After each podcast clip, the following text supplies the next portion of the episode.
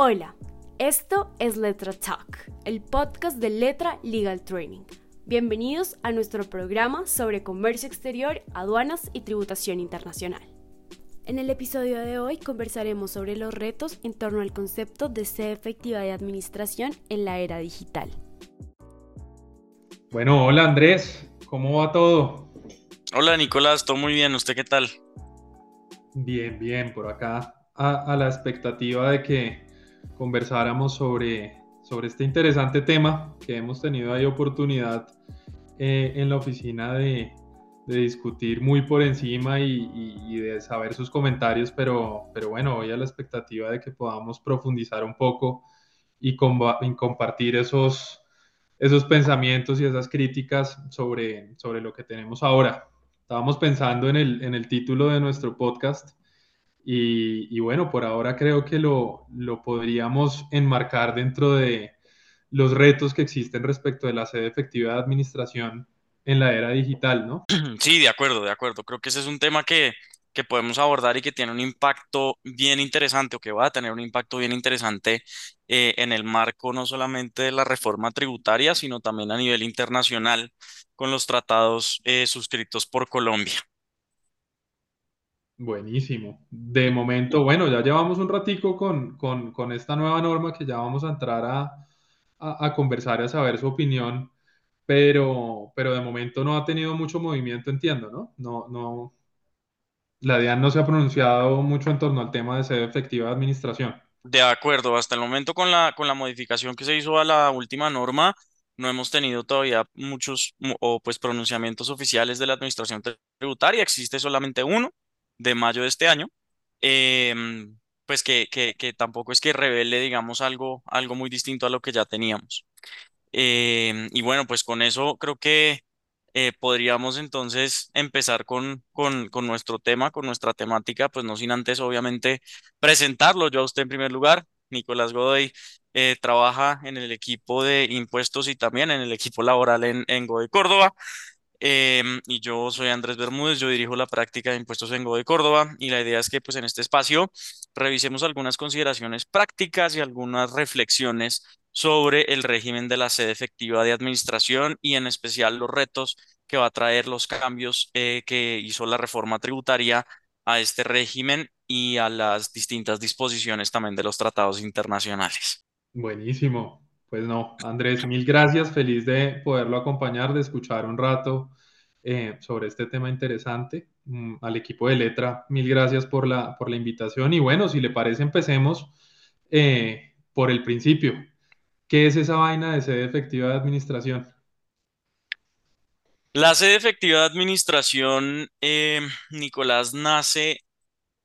realmente o fundamentalmente como una forma de dirimir el conflicto de residencia entre estados. Es decir, la noción original de la sede efectiva de administración o sede de dirección efectiva, como se llaman en, en muchos tratados, realmente nació es no como una disposición local, sino como de nuevo una alternativa a un conflicto que se puede generar. Em, para el efecto, recordemos que por naturaleza, los convenios para evitar la doble imposición, que son pues los, los tratados internacionales en materia tributaria, se encargan fundamentalmente de evitar la doble imposición tributaria, pero pues también de evitar la doble no imposición tributaria. Es decir, no solamente que no se pague doble impuesto, sino también evitar que no se pague impuesto. Y actualmente nosotros tenemos, o a, nivel internacional existen fundamentalmente tres modelos de tratados que son el modelo de tratado de la OCDE, el modelo de tratado de las Naciones Unidas y el modelo de tratado de eh, los Estados Unidos. Nosotros tenemos un caso muy particular que es el modelo de la CAN, o pues el Tratado de la Comunidad Andina de Naciones, que tiene un régimen muy particular. Sin embargo, la mayoría de los tratados internacionales en materia fiscal siguen el modelo de convenio de la OCDE, de la OCDE, es decir, la mayoría de los tratados siguen el modelo que para el efecto ha establecido esta organización. Y el artículo cuarto de este modelo, desde hace varios años, determina qué es la sede efectiva administración, o más que determinar qué es la sede efectiva administración, realmente lo que establece este, este modelo, y lo establece desde más o menos 1963, es decir, estamos hablando de hace más de 50 años, establece una regla de desempate en la cual establece específicamente que cuando dos estados contratantes, es decir, tenemos dos estados con jurisdicción tributaria, em, consideran que bajo su legislación doméstica una entidad puede ser residente en ambos estados contratantes, pues hay que dirimir ese conflicto. Y el modelo establecía que en el caso de las personas jurídicas, o como dice el modelo específicamente, una persona no física, eh, que no sea una persona física, se va a considerar residente fiscal únicamente en el estado donde se encuentre su sede de dirección efectiva, es decir, su sede efectiva de administración, eh, que son conceptos equiparables. Fíjese que aquí el primer elemento es el modelo de tratado, dice o decía, desde, de nuevo, desde los años 60, cuando exista un conflicto entre dos estados residentes, o pues dos estados que se, que se abroguen la, la, la residencia de una persona eh, jurídica, esto se va a solucionar de acuerdo con la sede efectiva de administración. Y hasta ahí llega el tratado. El tratado no define lo que es la sede efectiva de administración o la sede de dirección efectiva. Esto lo viene a definir en los comentarios al tratado. Los comentarios al modelo de tratado. Y específicamente, si nosotros vemos el comentario, creo que es el comentario 24 al artículo cuarto, dice que la sede de dirección efectiva o la sede de efectiva de administración es el lugar donde se toman las decisiones comerciales clave y las decisiones de gestión necesarias para llevar a cabo el conjunto de las actividades empresariales. Es decir, nosotros tenemos, o en estricto sentido, la sede efectiva de administración en el ámbito internacional es esencialmente donde está el cerebro de la entidad, donde pasan los elementos fundamentales o donde se toman las decisiones relevantes de una entidad. Con lo cual, entonces, si yo tengo dos estados que buscan o que tienen la necesidad de grabar una renta en particular y ambos estados consideran que esa persona jurídica o persona no natural es residente de ambos estados, el conflicto en principio se dirimía por el lugar donde materialmente se tomen las decisiones importantes del Estado, que eso en última se iba a reflejar pues el lugar donde están las oficinas principales de, de, la entidad. Eso es esencialmente, digamos, un poco la, la historia y el desarrollo eh, de donde surge el concepto de sede efectiva eh, de administración. Ahora, en el caso colombiano, nosotros no teníamos una disposición de sede efectiva de administración dentro de la legislación doméstica, sino hasta el año 2012. Y en el año 2012 se incorporó un nuevo artículo al Estatuto Tributario, que fue el artículo 12 raya 1, que básicamente incorporó o determinó los casos en los cuales una entidad se considera nacional, se considera residente para efectos tributarios en Colombia. Y esa nueva norma, pues nueva del año 2012, estipuló tres criterios.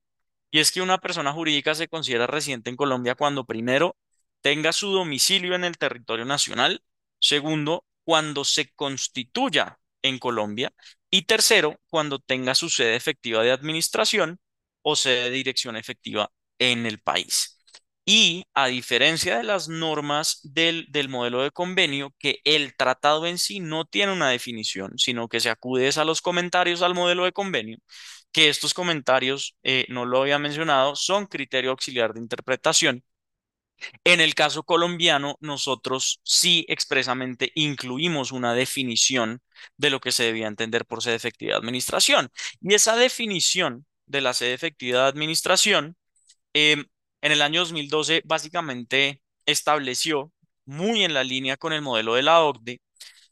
que el enlace de efectiva administración es donde se toman materialmente las decisiones fundamentales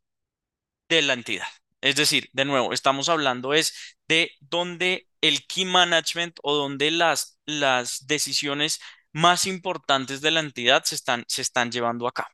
Nosotros teníamos dentro de esa norma una mm,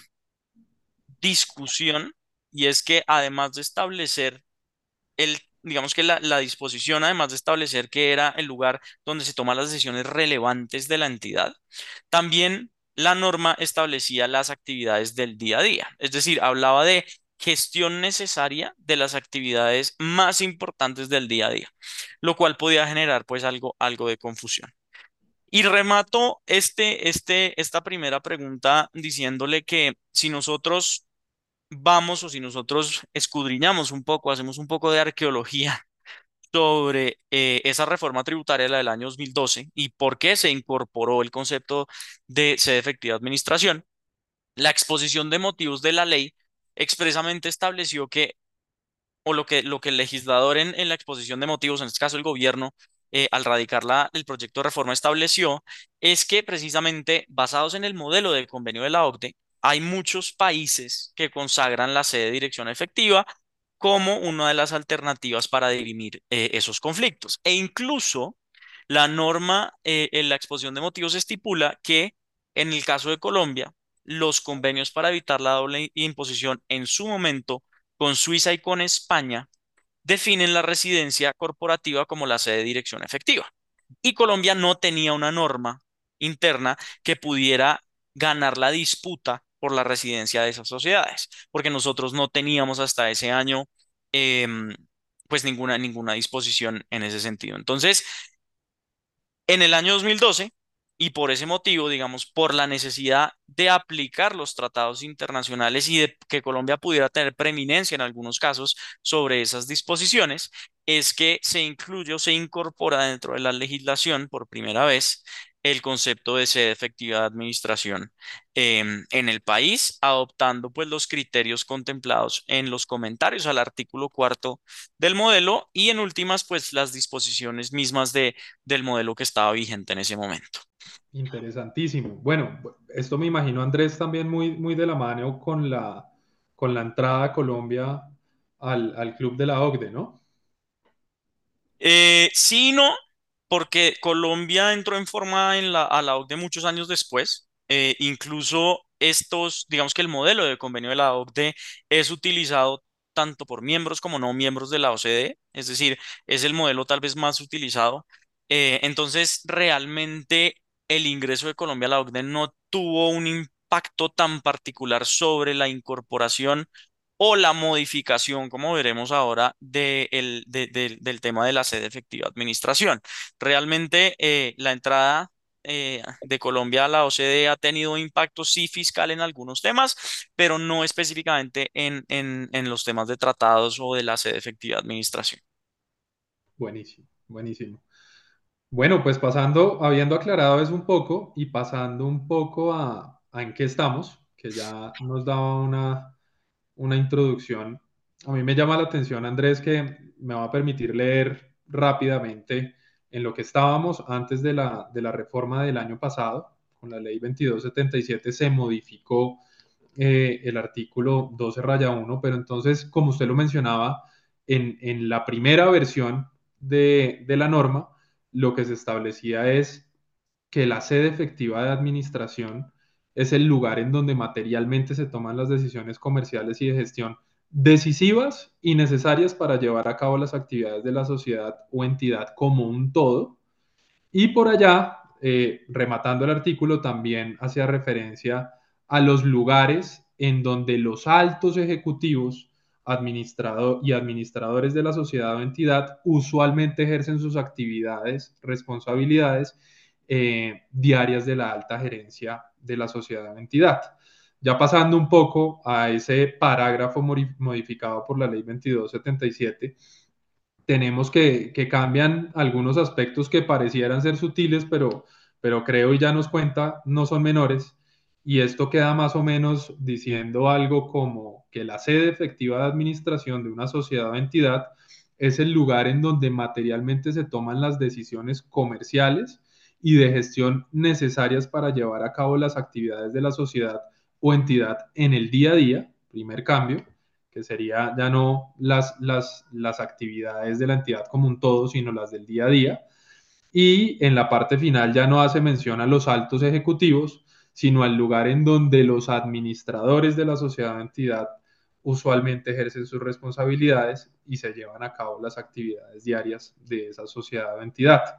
Entonces, eh, digamos que ese es el paralelo. ¿Y, cómo ves o en qué estamos entonces? ¿Cómo quedamos ahí con esa modificación a la norma? Eso, eso en efecto es muy, muy interesante. Es de los pocos países, digamos, que ha hecho, ha hecho ese cambio. Y aquí también hay que hacer un poco, o, o, es interesante hacer un poquito más de recuento sobre qué ha venido pasando con el tema de la sede efectiva de administración. Para eso, mm, tal vez voy a partir por donde usted terminó, que es la reforma tributaria del año 2022. La reforma tributaria del año 2022, eh, también en la exposición de motivos, ya veíamos que la exposición de motivos de la ley 2000, de, de 2012, es decir, 10 años antes, nos establecía, oiga, nosotros necesitamos que Colombia entre dentro del club de los tratados internacionales y necesitamos ganar por decirlo de alguna forma, esas batallas eh, que a veces se dan en cuanto a la dualidad de residencia que puede existir en una persona jurídica. Y para eso tenemos que incorporar la noción de sede efectiva de administración o sede de dirección efectiva, porque así lo contemplan los tratados. Luego venimos entonces en la reforma del año 2022 y la reforma del año 2022 no elimina la noción de sede efectiva de administración, no la modifica, perdón, no modifica que, que, una persona jurídica sea residente por su sede efectiva de administración, sino que lo que dice es, ahora yo voy a definir la sede efectiva de administración de forma distinta. Y si nosotros leemos la exposición de motivos de la reforma, la exposición de motivos de esta última reforma, básicamente parte por precisar, según el, el, el, legislador o pues el gobierno al momento de radicar la ponencia, el proyecto de ley, perdón, establece básicamente que la determinación del criterio de sede efectiva de administración sigue siendo muy abstracto. Parten de eso. Y dice la exposición de motivos también que eso genera situaciones muy problemáticas porque eh, la descripción normativa habla por igual de las decisiones clave y de las decisiones del día a día, que era un poco lo que hablábamos ahora y lo que usted ha notado. Y eso, diga, la norma se refiere a ambas, aunque en mi concepto siempre se ha referido más como lo hace el modelo de la OCDE, es a las decisiones clave. Sin embargo, esta exposición de motivos sigue diciendo, oiga,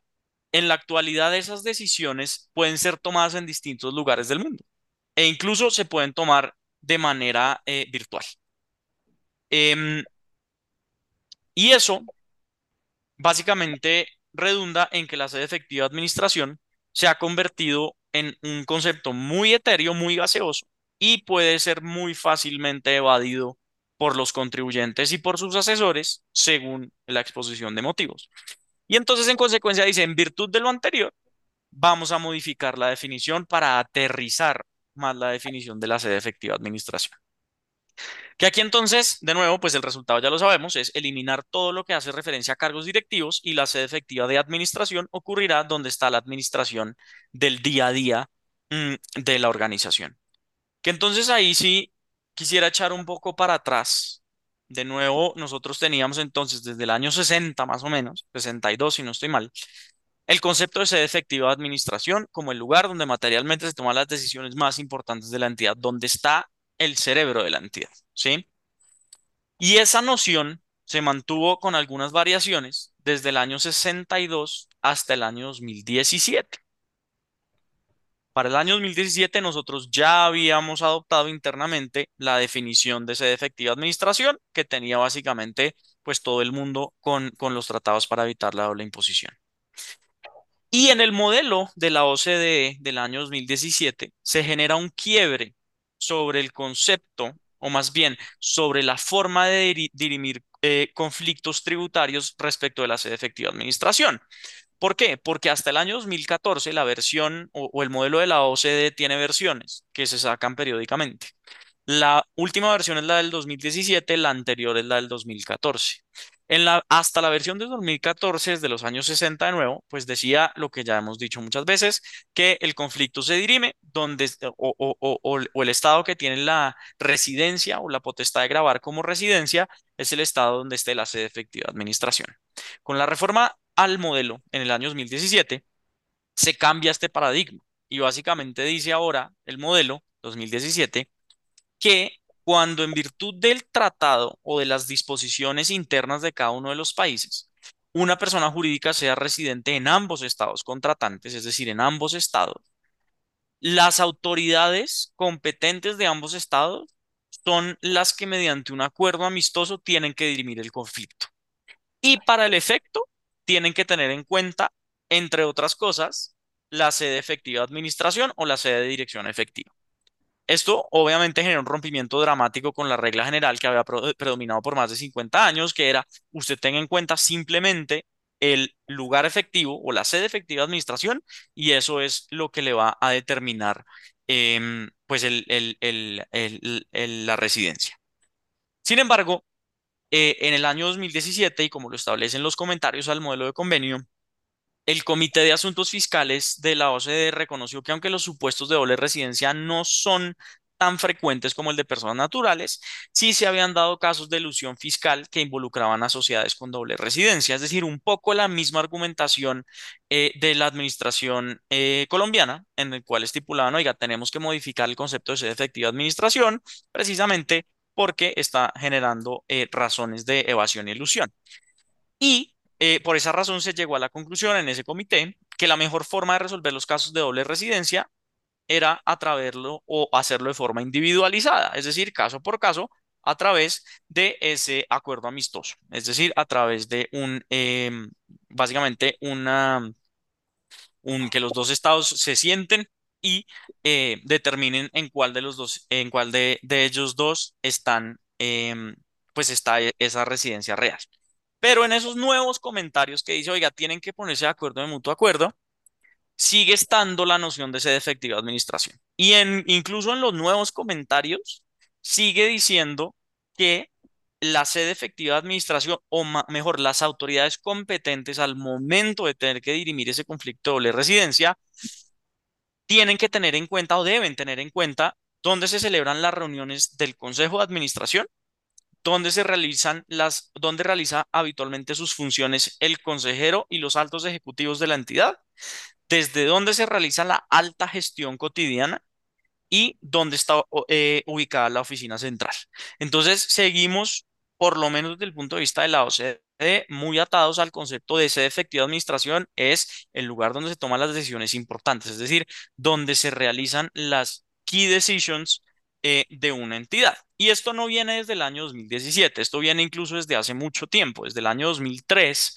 Em, en, unas de las discusiones de la OCDE en París, ya se habían dado discusiones específicamente sobre la efectiva administración, si es el instrumento ideal para dirimir o determinar la residencia de personas jurídicas eh, en casos digitales. Y esto también se recogió también en parte en el, proyecto BEPS, el de Base Erosion and Profit Shifting de la OCDE,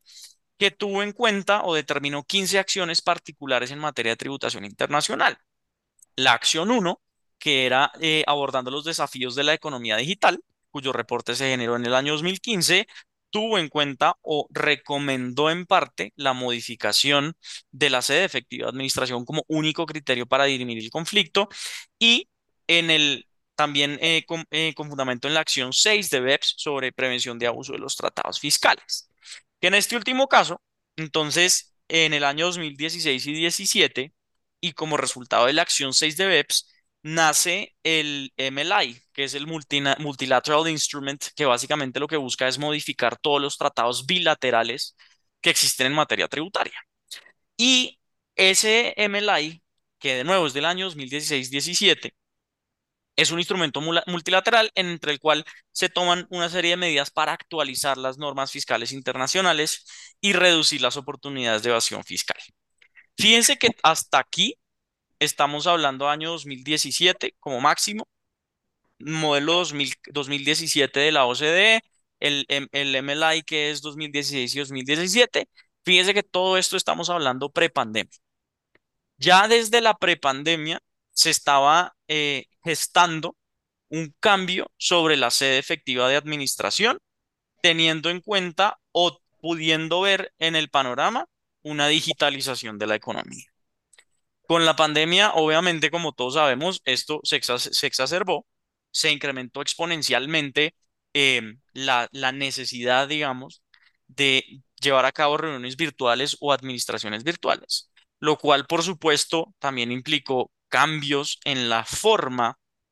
em, en la cual se llevan a cabo no solamente los negocios, sino la forma en la cual se pueden generar cargas tributarias. Y entonces, todo este, toda esta historia se la cuento básicamente es porque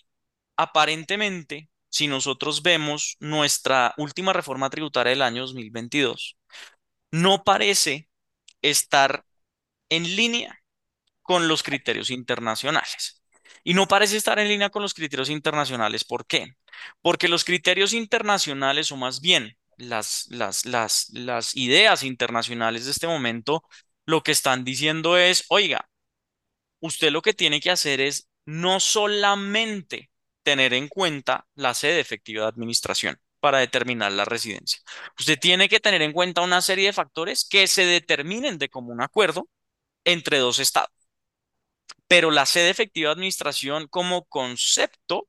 sigue siendo el lugar donde materialmente se toman las decisiones importantes de la entidad, como uno de los criterios de ayuda para efectos de determinar la residencia. Nuestra norma local no hace eso, es decir, no dice, oiga, vamos a tener en cuenta otros criterios, sino que lo que hace es modificar el concepto de sede efectiva administración. Que si usted me pregunta, yo creo que esa no era la, la, la decisión correcta. Y no era la decisión correcta porque antes nosotros podíamos acudir a los comentarios de la OCDE como criterio auxiliar de interpretación para decir, oiga, la sede efectiva de administración es el lugar donde se toman las decisiones más importantes. Hoy en día solamente tenemos que es donde se lleva a cabo el día a día o la administración día a día de la entidad, que creo que eso nos puede abrir un boquete interpretativo mucho más amplio, mucho más grande, que la norma no resuelve. La norma y la exposición de motivos dice, en virtud de la digitalización y básicamente de que las juntas directivas se pueden hacer virtualmente, ya decir dónde están los ejecutivos o dónde se toman las decisiones ejecutivas de una entidad no es un buen criterio para determinar la sede efectiva de administración. Pero yo no estoy tan seguro que decir que la administración del día a día se haga en un lugar se pueda determinar mucho más fácil que las decisiones clave. Y aquí entonces también pues es fundamental definir, que la norma no lo hace y la doctrina no lo ha hecho aún, qué es la administración del día a día. ¿Quiénes son los administradores? Estamos hablando de representantes legales, porque ya sabemos que no es los top executives, eso fue lo que derogó la norma. Pero estamos hablando de representantes legales, estamos hablando del vicepresidente financiero, estamos hablando del contador, estamos hablando del back office. ¿De dónde estamos hablando? Y esto obviamente se agudiza aún más teniendo en cuenta la economía digital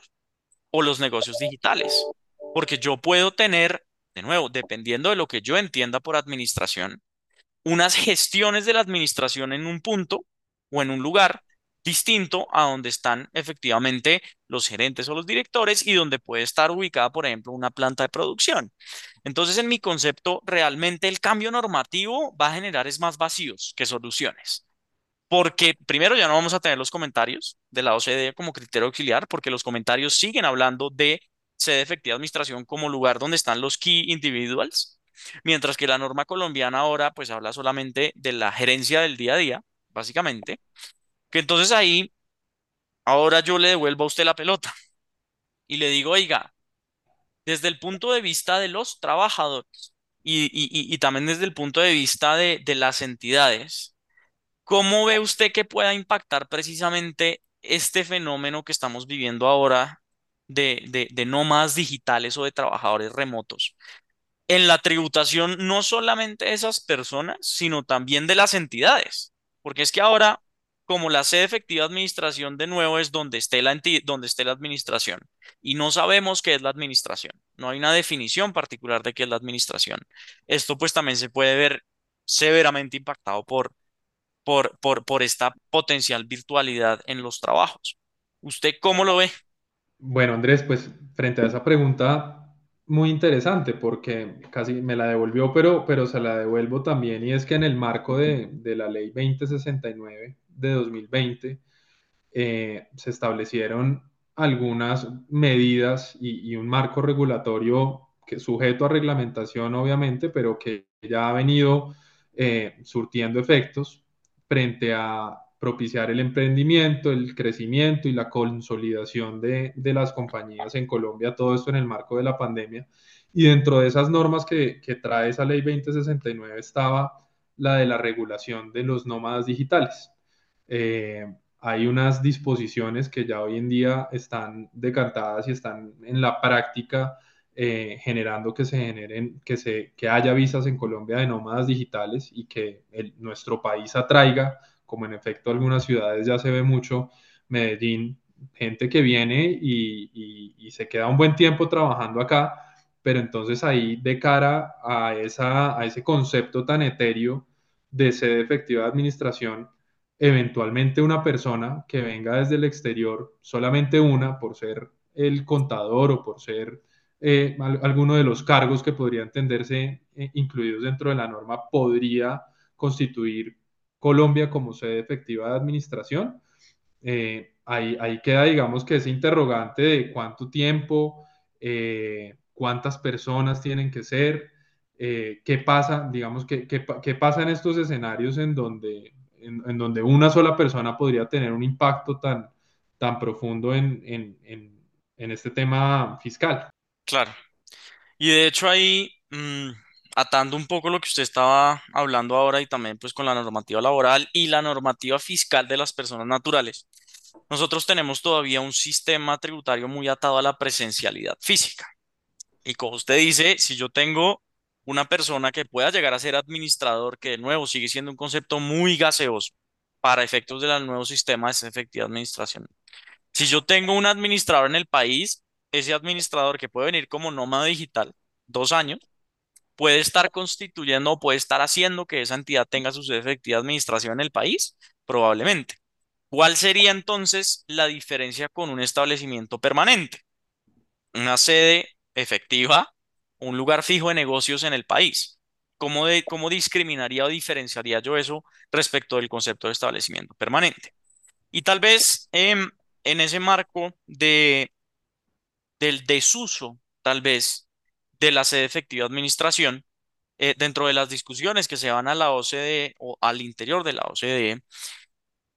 de si abandonábamos o no, o si se abandona o no el concepto de sede efectiva administración, pues uno de los académicos que, ha escrito mm, bastante sobre este tema hacía una alusión bien, bien interesante, un, tanto jocosa, pero muy, muy, muy interesante, y es que seguir aplicando la sede efectiva de administración en la economía digital, como lo seguimos haciendo, es como si estuviéramos intentando reproducir un archivo MP4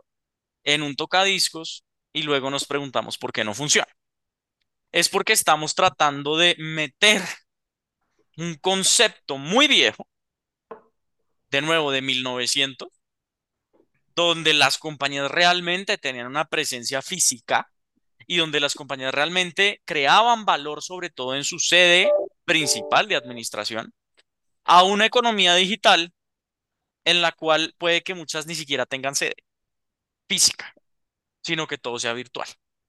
Con la inteligencia artificial, además, la automatización de procesos. Si yo considero que los servicios de back office son servicios de administración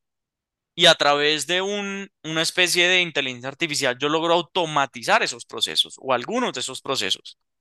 ¿Dónde está esa administración? Entonces, tal vez lo que le diría es que lo que me parece curioso es que Colombia, digamos, está teniendo un doble estándar, eh, un doble estándar en el siguiente sentido. Y es, por un lado, estamos incluyendo una norma tributaria interna que sigue apostándole por la sede efectiva de administración, con su variación, que creo que la hace todavía más difícil de interpretar, y siguiéndola o, siguiendo muy atado a una presencialidad física, cuando incluso la exposición de motivos dice, oiga, es que usted no puede, o mejor, hoy en día como hay tantas reuniones virtuales y tanta virtualidad, tenemos que modificar el concepto de sede efectiva administración. Entonces yo no sé si lo que está haciendo realmente la norma es cambiando de tocadiscos, no actualizando el tocadiscos. Pasamos de un tocadiscos de elementos fundamentales de determinación o de los key, los key decisions a otro tocadiscos de administración del día a día, pero sigue siendo un tocadiscos cuando lo que necesitamos es un reproductor de MP4 que nos permita oír música digital o pues que nos permita oír ese audio digital. Y entonces la dualidad está donde, por un lado, que incluimos eso, esa disposición dentro de la normativa colombiana, pero por otro lado, nosotros seguimos aprobando tratados internacionales en materia tributaria que ya contemplan la nueva norma del modelo y del MLI, del Multilateral Instrument. Si usted se fija, el Multilateral Instrument que todavía no está en vigor en Colombia, porque Colombia lo firmó en el año 2017, pero no se ha ratificado, Colombia no hizo reservas al artículo cuarto del MLI. Y el MLI específicamente estableció que los tratados, o más bien que los estados que se acogieran a ese, mm, a, ese modelo, a ese nuevo modelo mm, tributario del, del, del Multilateral Instrument, iban a modificar para evitar el abuso de tratados a que los casos de residencia dual se deben determinar de común acuerdo entre las partes. De nuevo, esto es en el año 2017. Y nosotros tenemos entonces que en el caso colombiano,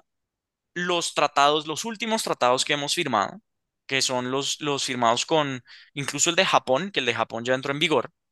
eh, el de Uruguay y el de Países Bajos, eh, incluyen ya dirimir el conflicto de residencia de personas jurídicas a través de un acuerdo mutuo, teniendo en cuenta el concepto de sede efectiva de administración. Tenemos el de Brasil, que se firmó a finales del año pasado, que también incluye lo mismo. Uno de los casos más interesantes es el de Emiratos Árabes, que el tratado con Emiratos Árabes sí establece de forma especial que cuando se genere un problema de doble residencia entre entidades, se niegan los beneficios del tratado. Es decir, no se pueden acceder a los beneficios del tratado. Pero del tratado de Francia hacia atrás, hasta tanto nosotros no eh, ratifiquemos el MLI, el, el instrumento multilateral de la OCDE, pues esos tratados, que son más o menos 16 o 15, siguen estableciendo como único criterio subsidiario de, o, como criterio para dirimir un conflicto entre entidades, la sede efectiva de administración en el marco del tratado. Es decir, atendiendo las definiciones propias que tienen los comentarios eh, del modelo de tratado de la OCDE. Que esto entonces es paradójico, porque fíjese que nosotros en el año 2012, la exposición de motivos específicamente establecía, tenemos que incluir la sede efectiva de administración como herramienta para poder ganar espacio en los conflictos de doble residencia. Es decir, para que Colombia no se quede atrás en los conflictos de doble residencia. Y ahora incluimos o modificamos esa norma nacional que se incluyó por ese motivo para decir la sede efectiva de administración ya no es esa, ahora es solamente el día a día. Y como es el día a día y no los lugares donde estén efectivamente los altos ejecutivos, pues vamos a tener o podemos tener un evento en el cual al dirimir el conflicto bajo los tratados, pues no exista una sede efectiva de administración en Colombia, porque bajo el modelo de la OCDE, la sede efectiva de administración sigue siendo en los key decisions, donde se toman los key decisions. Y si nosotros tenemos una definición que no va en línea con eso, como en efecto la estamos teniendo ahora, pues muy probablemente vaya a ser que Colombia eventualmente pueda perder potestad tributaria en algunos casos. Porque si yo digo que esta entidad X o Y tiene su sede efectiva administración en Colombia bajo la legislación doméstica. Y bajo otra legislación, la entidad también se considera residente fiscal y vamos a dirimir ese conflicto bajo el concepto de sede efectiva administración de los tratados, pues muy probablemente Colombia quede por fuera de esa óptica, es decir, quedemos por fuera. Entonces, a pesar de que a nivel internacional, digamos, le apostamos por que los tratados estén a la vanguardia, es decir, incluir esas nuevas disposiciones de la sede efectiva de administración se dirime de común acuerdo en un caso por caso, pues no es, digamos que no, no va muy acompasado con la normativa interna que específicamente nos está diciendo el, la sede efectiva de administración sigue siendo uno de los criterios, sigue siendo el único criterio en alguno de los tratados y además lo que hicimos fue modificar, em, modificar pues simplemente la, la definición de esa efectiva administración. De nuevo, yo creo que aquí lo que nosotros estamos o lo que Colombia está haciendo no es actualizar su legislación para que esté, digamos, al orden de los, de los, de los últimos desarrollos internacionales, sino que de nuevo yo lo que creo que estamos haciendo es cambiando un tocadiscos por otro, pero estamos dejando de lado, digamos, la óptica global y la tendencia global. Y es que la sede efectiva de administración ya no es un instrumento idóneo para por sí solo determinar la residencia fiscal eh, de una entidad. Bueno, está, está claro que estamos cambiando de tocadiscos, Andrés, pero un poco atando la pregunta, no sé si tanto a qué se viene, de pronto más bien a, cuál sería ese criterio que necesitamos, cuál sería ese,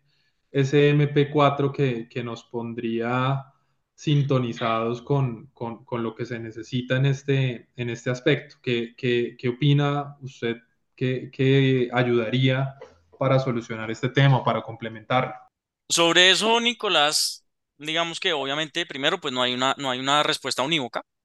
Y segundo, incluso la norma o la, la propuesta de modificación de la OCDE es un tanto contraintuitiva. Es un tanto contraintuitiva, ¿por qué? Porque la norma anterior, de nuevo, decía, oiga, dirima el conflicto de residencia con base en la sede efectiva de administración. Y ahora dicen, la sede efectiva de administración no sirve porque se volvió es un instrumento para evasión fiscal porque la gente puede manipular dónde se toman los key decisions. Pero la nueva norma lo que dice es, tenga en cuenta, o más bien dirime el conflicto de mutuo acuerdo, pero teniendo en cuenta la regla que nosotros ya dijimos que no sirve. Entonces, pues digamos que es una, es una solución un poco curiosa en la medida en que seguimos utilizando el concepto de sede efectiva administración, pero metiéndole un componente adicional y es el de mutuo acuerdo. Que eso obviamente le diría tiene un problema o un reto muy grande. Y es que en estricto sentido, los tratados eh, internacionales en materia tributaria en la mayoría de los casos son de aplicación inmediata, que es uno de los elementos fundamentales y más interesantes, y es el contribuyente lo puede aplicar directamente. Entonces, si yo voy a sujetar en el caso de entidades la aplicación del tratado en últimas para determinar o, dirimir el conflicto de residencia a que el Estado o los Estados parte pues lleguen de común acuerdo a una solución, pues vamos a tener sin lugar a dudas muchos casos en los cuales los contribuyentes simplemente no van a poder utilizar los tratados, porque los estados, como sabemos, pues no son tan ágiles en este tipo de resolución de conflicto. Entonces, dar una respuesta ágil y no solamente una, sino cuando empiecen a ser muchas sobre específicamente un procedimiento de mutuo acuerdo, em, sobre, sobre una cuestión tan fundamental como la residencia de una entidad, pues puede que no sea la solución más, más, más deseada, más ortodoxa, ¿no? Em, a nivel internacional, se han venido, se ha venido gestando tal vez una, una tendencia y es hay que generar, o más bien el impuesto se debe causar donde realmente se cree valor, no donde necesariamente exista una residencia, ¿sí? Entonces, fíjese que aquí, por ejemplo, nosotros, Colombia, también dentro de la reforma tributaria del año 2022, incluyó un nuevo concepto que es eh, el de presencia económica significativa que básicamente lo que dice con todos sus reparos, porque tiene muchos reparos, esencialmente lo que dice es las entidades del exterior que tengan presencia en Colombia, es decir, que generen valor en Colombia, tienen que pagar impuestos en Colombia. Tenemos también, o algunos países han desarrollado el concepto de establecimiento permanente digital, no atado a la presencialidad física. Y es, puede existir un establecimiento permanente que no tenga una sede, un lugar fijo de negocios, sino que se constituya por tener negocios, así sea virtuales, en un país en particular. Entonces yo creo que de pronto la solución a esto va más en esa línea y es más que repensar la forma en la cual aplicar la sede efectiva de administración, así sea de común acuerdo, más bien deberíamos es intentar crear una solución que determine la carga tributaria en donde se crea valor, sobre todo en el caso pues, de la economía digital y de la intangibilización de muchos de los activos, bases de datos, por ejemplo, contactos y demás, pues mucho de ese valor se crea no necesariamente en un lugar físico, sino en el ciberespacio. o en el metaverso. Entonces, el llamado tal vez es, primero, a nivel internacional, pues Colombia sí está aplicando los nuevos estándares internacionales del MLI y del modelo de convenio diciendo, oiga, para efectos fiscales, em, usted dirima el conflicto de común acuerdo y si no hay común acuerdo no puede utilizar los beneficios del tratado. Y a nivel interno, estamos manteniendo una posición, le diría, em, un poco anticuada de mantener ese tocadiscos, pero cambiando el tocadiscos. Ya la sede de efectiva administración no es donde están los key decisions, sino es donde está la administración del día a día, pero sigue estando atado a una presencialidad física. Entonces, yo creo que esto no va a resolver de fondo el problema. No va a resolver de fondo el problema porque no ataca directamente de nuevo la digitalización. Porque así como los key decisions se pueden tomar de forma digital o en muchas partes, pues tenemos mucha ambigüedad sobre la definición de administración, lo que implica la administración y dónde se lleva a cabo esa administración. Entonces, tal vez para, para concluir y para cerrar, le diría que en este caso, o, o pues en el caso de los retos de la digitalización, uno muy importante es precisamente el de la sede efectiva de administración.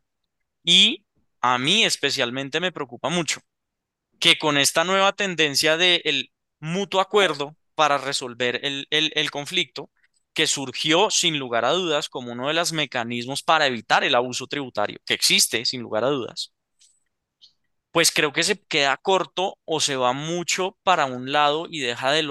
lado el otro, el otro, la otra cara de la moneda, que es precisamente los tratados para evitar la doble imposición surgieron para eso, para evitar la doble imposición. Sí, de acuerdo, también para evitar la doble no imposición. Pero si yo voy a crear, por ejemplo, un mecanismo que obliga a que los estados contratantes se tengan que poner de acuerdo cuando existe residencia fiscal de una entidad en alguno de los dos estados, pues la posibilidad de que ese mutuo acuerdo realmente llegue a existir en la mayoría de los casos, creo yo que es baja. Entonces, realmente en los tratados, o por lo menos en estas disposiciones, se volverían más es un instrumento para evitar la doble no imposición pero no estarían generando alivios de doble imposición, porque cualquier sociedad que se considere residente en ambos estados, pues va a tener que pagar impuesto en ambos estados porque no le van a poder aplicar los beneficios del tratado.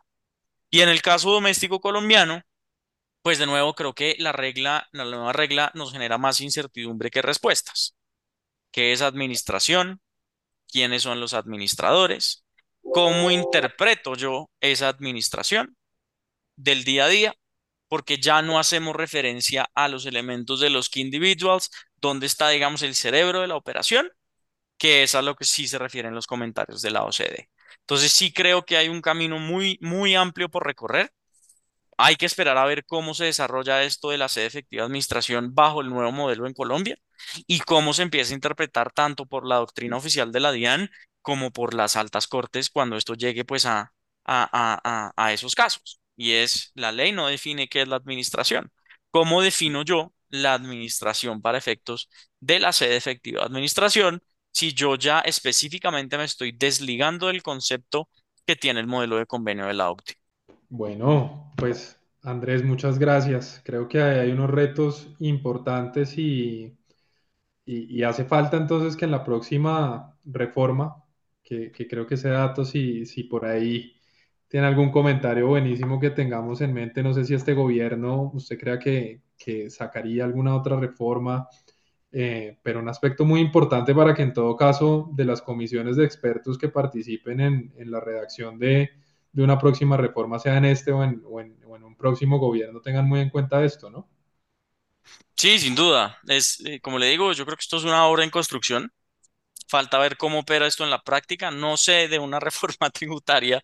eh, que, que, se avecine por el momento. El, el, anterior ministro de Hacienda había eh, hablado sobre una potencial reforma tributaria territorial, es decir, impuestos territoriales, no una nueva reforma sobre impuestos del orden nacional, ni sobre disposiciones internacionales como esta. Eh, entonces, no, no, no puedo decirle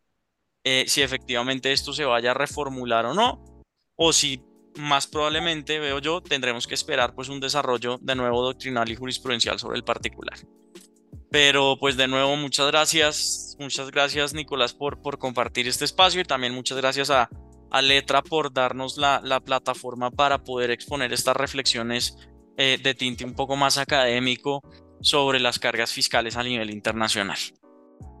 Gracias por escuchar el podcast de Letra Legal Training. Recuerda seguirnos en redes sociales como letra.legaltraining. Creamos oportunidades, transformamos ideas e innovamos en educación. Nos vemos en un próximo episodio de Letra Talk.